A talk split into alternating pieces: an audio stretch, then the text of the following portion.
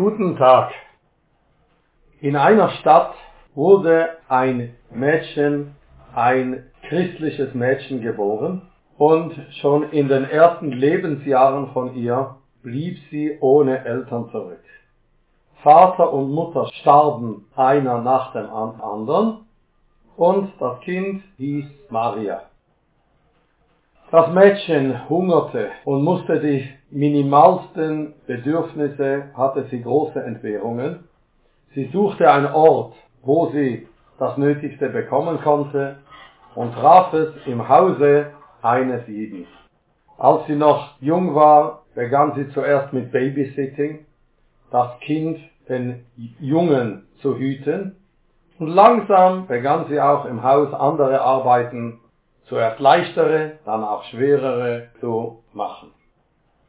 Der Hausherr hieß Abraham und Maria war als edles, weiches Mädchen, ungefähr zehn Jahre alt, als sie in das Haus dieses reichen Mannes in diesem Hause aufgenommen wurde.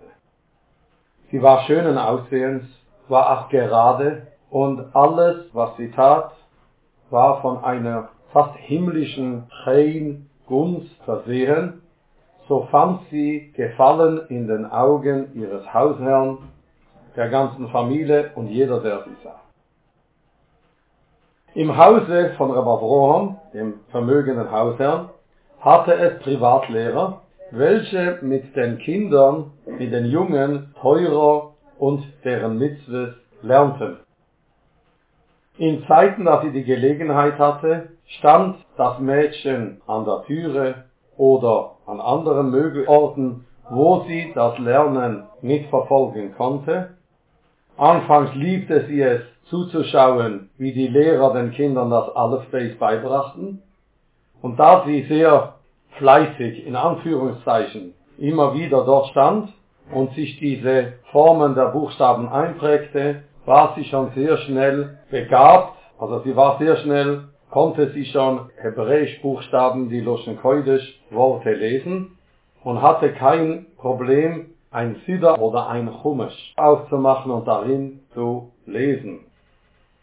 Auch eignete sie sich das Schreiben von Luschen Koidisch an und sie liebte es, den Kindern zuzuhören, auch wenn diese wiederholten. Schließlich, sie eignete sich ein großes Wissen an Tenach, Teuron wie im Kesuvim an, dass sie sogar ganze Stücke auswendig rezitieren konnte.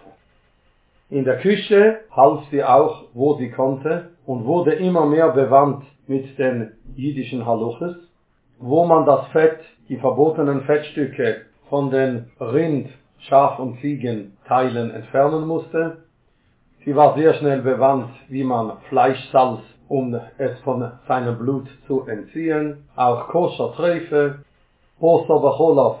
Sie war sehr bewandt auch, wie man Fleisch und Milch auseinanderhalten musste und so weiter. Sie wurde in ihrem ganzen Wissen wie eine jüdische Frau.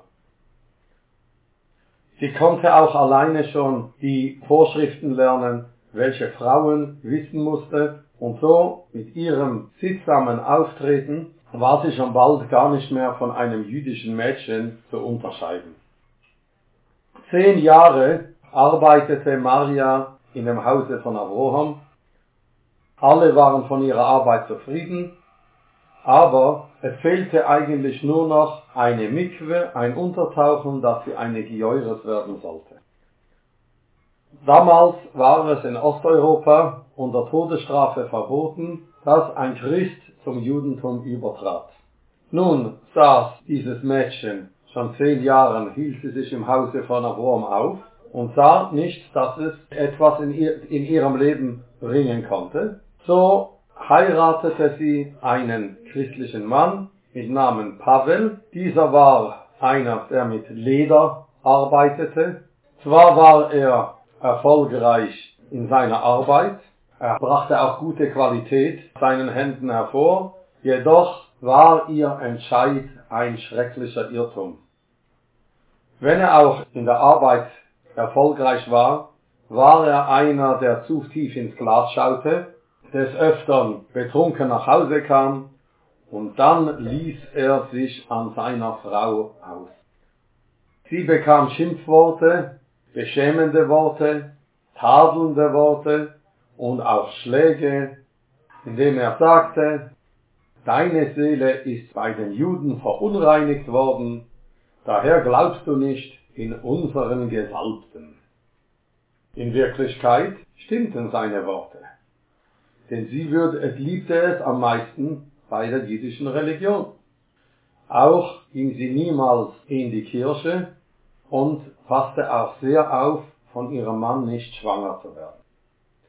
Jedoch hielt sie es nicht lange bei Pavel aus, die Beschämungen und ihr Schmerz waren nicht mehr tragbar, so verließ sie ihren Mann, tat sich zusammen mit einer Gruppe wandernden armen Jiden, die von Ortschaft zu Ortschaft wanderten, dabei immer wieder um etwas baten, Essen, etwa Übernachtung, Geld, und dann ging es weiter, bis sie in die Stadt Prag kam, wo eine große jüdische Kehille pulsierte.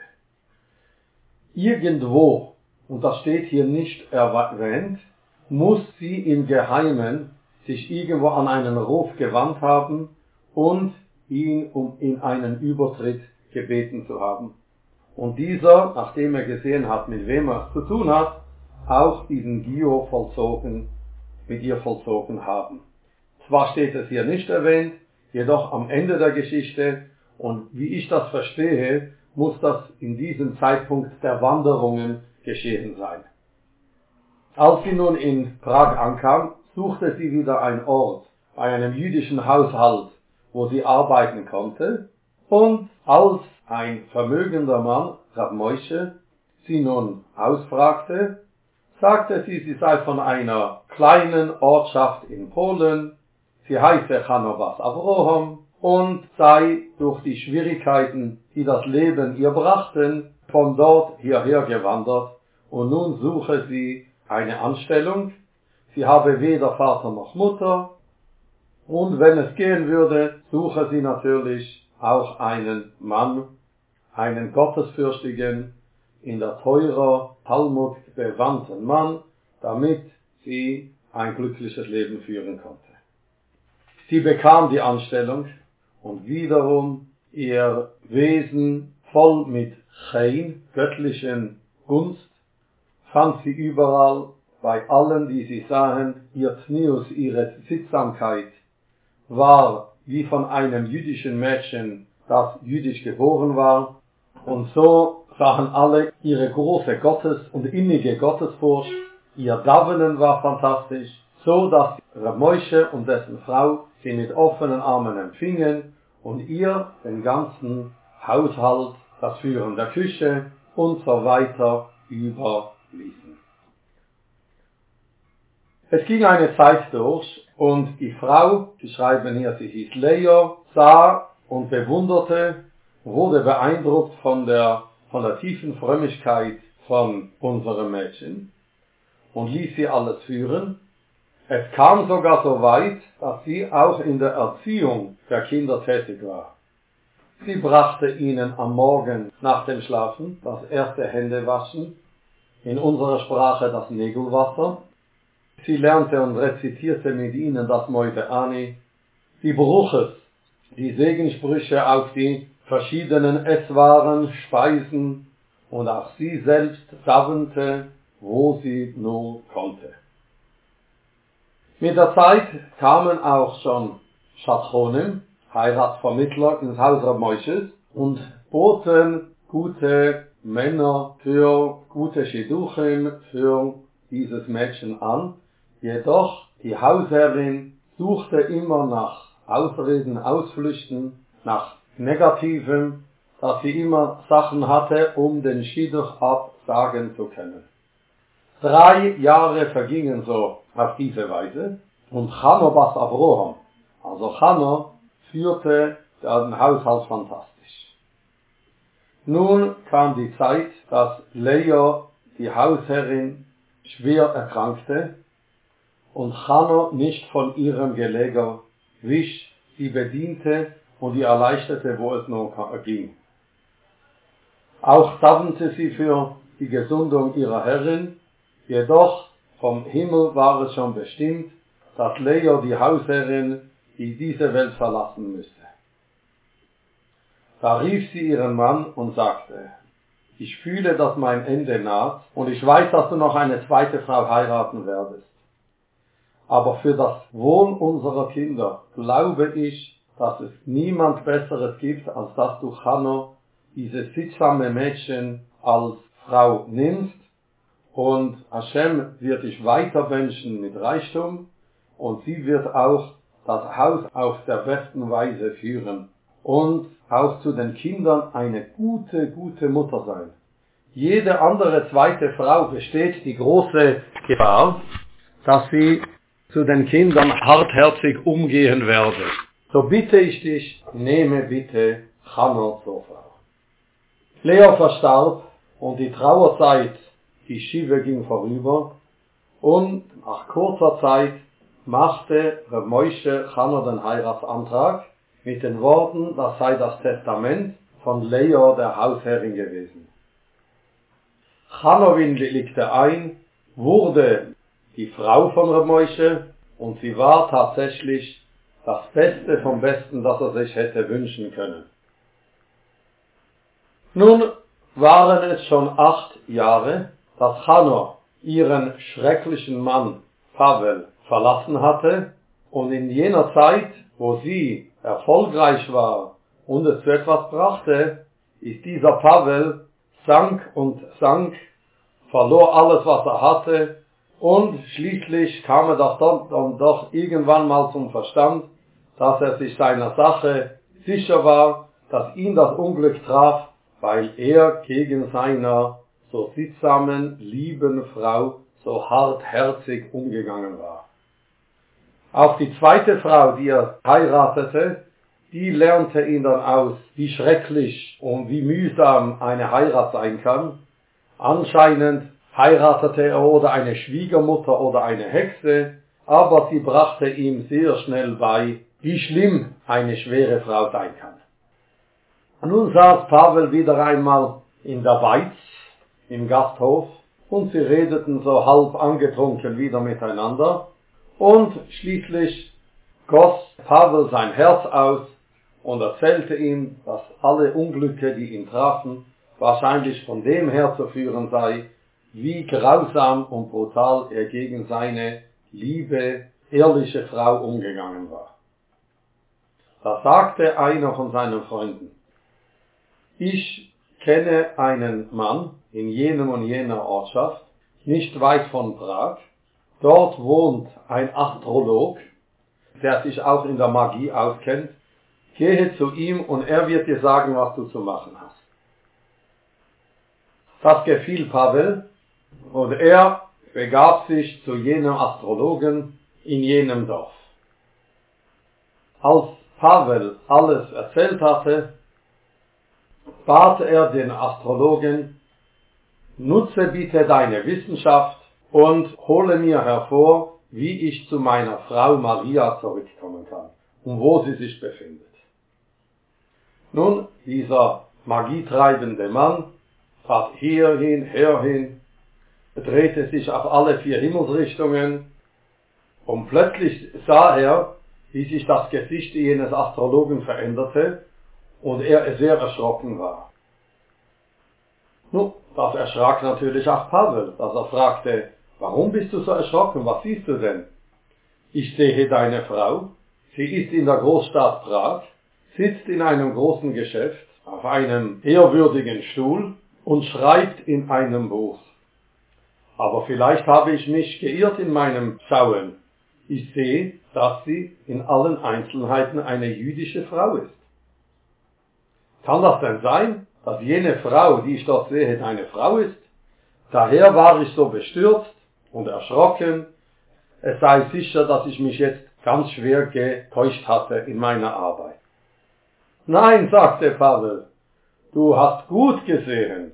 Meine Frau ist zwischen Juden aufgewachsen, von ihnen erzogen worden, und sie haben ihr von ihrem Geistigen, viel von ihrem Geistigen beeinflusst. Nachdem sie von meinem Haus entflohen ist, hat sie sicher den Übertritt zum Judentum gemacht und ist nun eine vollwertige Jüdin. Aber führe mich bitte mit deinem Rat, was soll ich tun und wie kann ich zu meiner Frau kommen?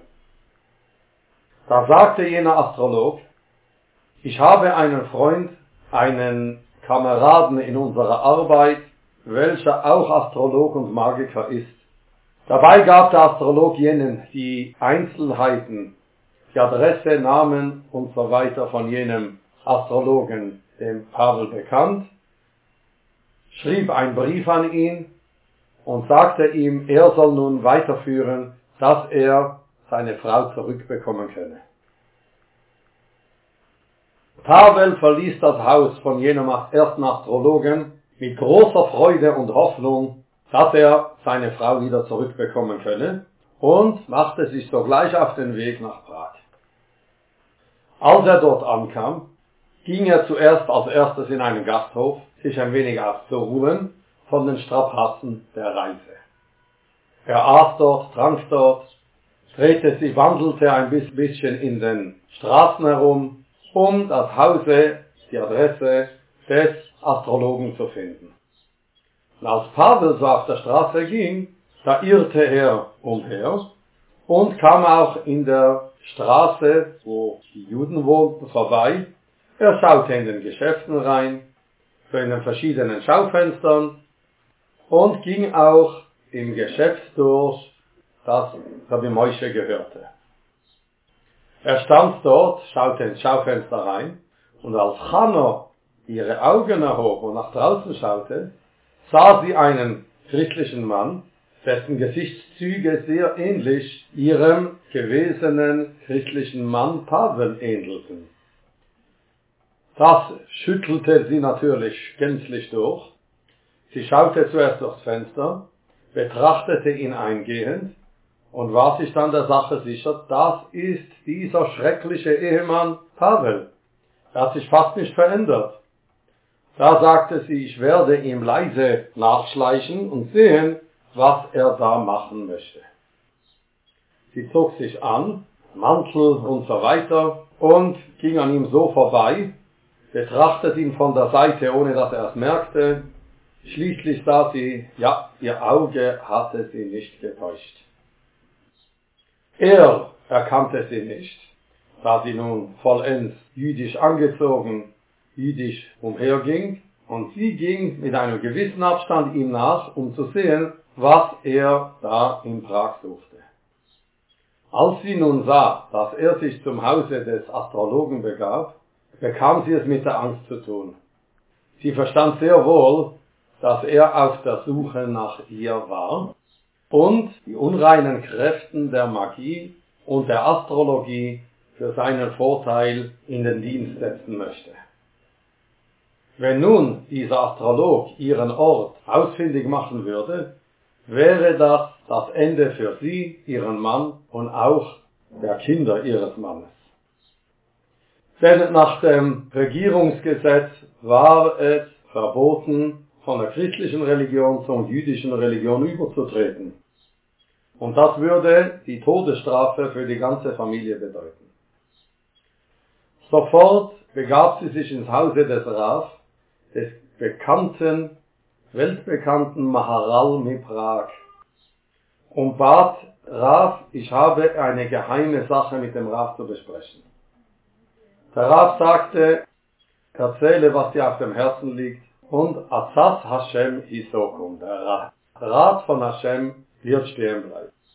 Hannah erzählte alles, was von ihrer Jugend an bis zum heutigen Tag ihr vorgegangen war und begab nun, da sie in einer schrecklichen Not war, ein Rat, wie sie sich und ihren Mann und dessen Kinder retten könne. Da sagte der Rat so, heute brauchst du dich überhaupt nicht zu befürchten. In der kommenden Nacht werden Wolken den Himmel bedecken und der Astrolog wird keine Möglichkeit haben, seiner Arbeit nachzugehen.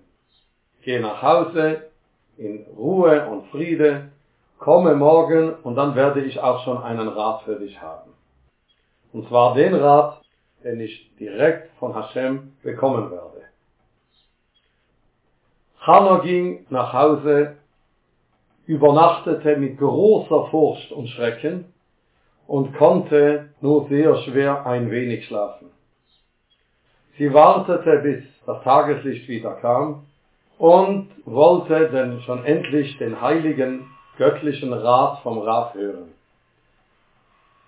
Als sie beim Raf eintrat, war sie schon ganz in Tränen aufgelöst. Da sagte der Raf, ich habe einen guten Rat für dich bekommen und darfst dich überhaupt nicht zu fürchten.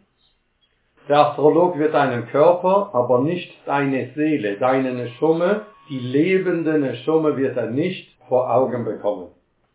Geh nach Hause, mache dich bettlägerig, geh bevor du seist erkrankt, und wenn Frauen dich zu besuchen kommen, sage ihnen, du habest eine Überlieferung von deinen Vorfahren, eine wunderbare Segula zu deiner Krankheit. Man soll vom jüdischen Beis Hakvoros, vom jüdischen Friedhof, ein wenig Erde vom Grabe eines Jiden nehmen und dieses wie in einem Säckchen oder so unter dein Kopfkissen, unter deinen Kopf legen, dann werden deine Kopfschmerzen gelindert werden und langsam, langsam wirst du geheilt sein. So verfuhr auch Hannah. Sie machte, wie der Raf ihr befohlen hatte. Die Frauen hörten, dass die Tzadekes Hannah krank war, bekam sie sofort Besuch von ihnen und sie erzählte von dieser Segula Sofort machte sich einer der Besucherinnen auf den Weg zum Friedhof, rannte zu einem Grab, nahm von der Erde vom Grab ihres Vaters ein wenig runter, um diese große Mitzwe vom Biko Cholim zur Heilung von Chanor beizusteuern. Man brachte es, man nähte einen kleinen Sack, ein Säckchen, legte es die Erde hinein und machte davon wie ein Kissen, worauf Chanor ihren Kopf legte und darauf abschlafen sollte. Die Nacht kam, der Himmel wurde rein, die Sterne leuchteten am Firmament und der Astrolog begann seiner Arbeit nachzugehen. Pavel stand gespannt neben ihm und schaute ihm zu. Da sagte der Astrolog, du bist zu spät, mein Freund. Würdest du ein wenig früher gekommen sein, hätte ich deine gewesene Frau noch lebend vorgefunden. Jetzt ist die Zeit durch. Deine Frau liegt tot seit einer kurzen Zeit. Ich sehe ihren Körper vollständig, das heißt, sie ist nicht verwest.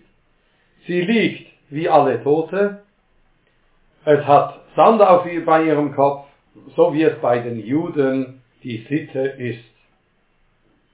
Pavel hörte die Worte des Astrologen mit großem Bedauern und Herzschmerz.